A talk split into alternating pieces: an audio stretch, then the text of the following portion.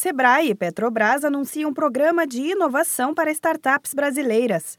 O Petrobras Conexões para Inovação é aberto a startups e micro e pequenas empresas do estado de São Paulo, incluindo as de tecnologia. O objetivo é incentivar o desenvolvimento de cada uma delas por meio de projetos de pesquisa, desenvolvimento e inovação, o PDI da ANP, Agência Nacional de Petróleo, Gás Natural e Biocombustíveis. A estreia do programa ocorreu na Escola de Negócios do Sebrae São Paulo, Alencar Burti.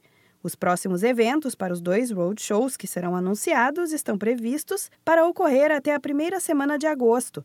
Atualmente, o Brasil tem mais de 13 mil startups ativas. Segundo dados da AB Startups, cerca de 60% está localizado na região Sudeste, incluindo o estado de São Paulo. Inicialmente, o programa vai investir no máximo 10 milhões de reais em até 10 projetos, com valores entre 500 mil e 1 milhão e meio de reais. A Petrobras espera desembolsar 60 milhões de reais em cinco anos.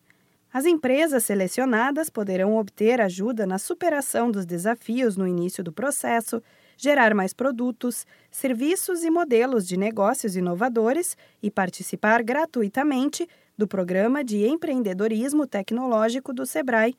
A iniciativa também prevê suporte financeiro para os projetos de PDI, interação com o corpo técnico da Petrobras capacitação empresarial para posicionamento de mercado e estruturação de planos de negócios, e muito mais.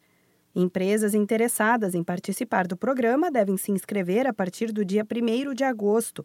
As inscrições serão aceitas até 5 de setembro no site www.sebraesp.com.br. O Sebrae São Paulo tem todo ano Startup SP um programa de aceleração de startups em estado de validação que oferece capacitação, mentoria com consultores especializados e profissionais de mercado e conexões com investidores e aceleradoras.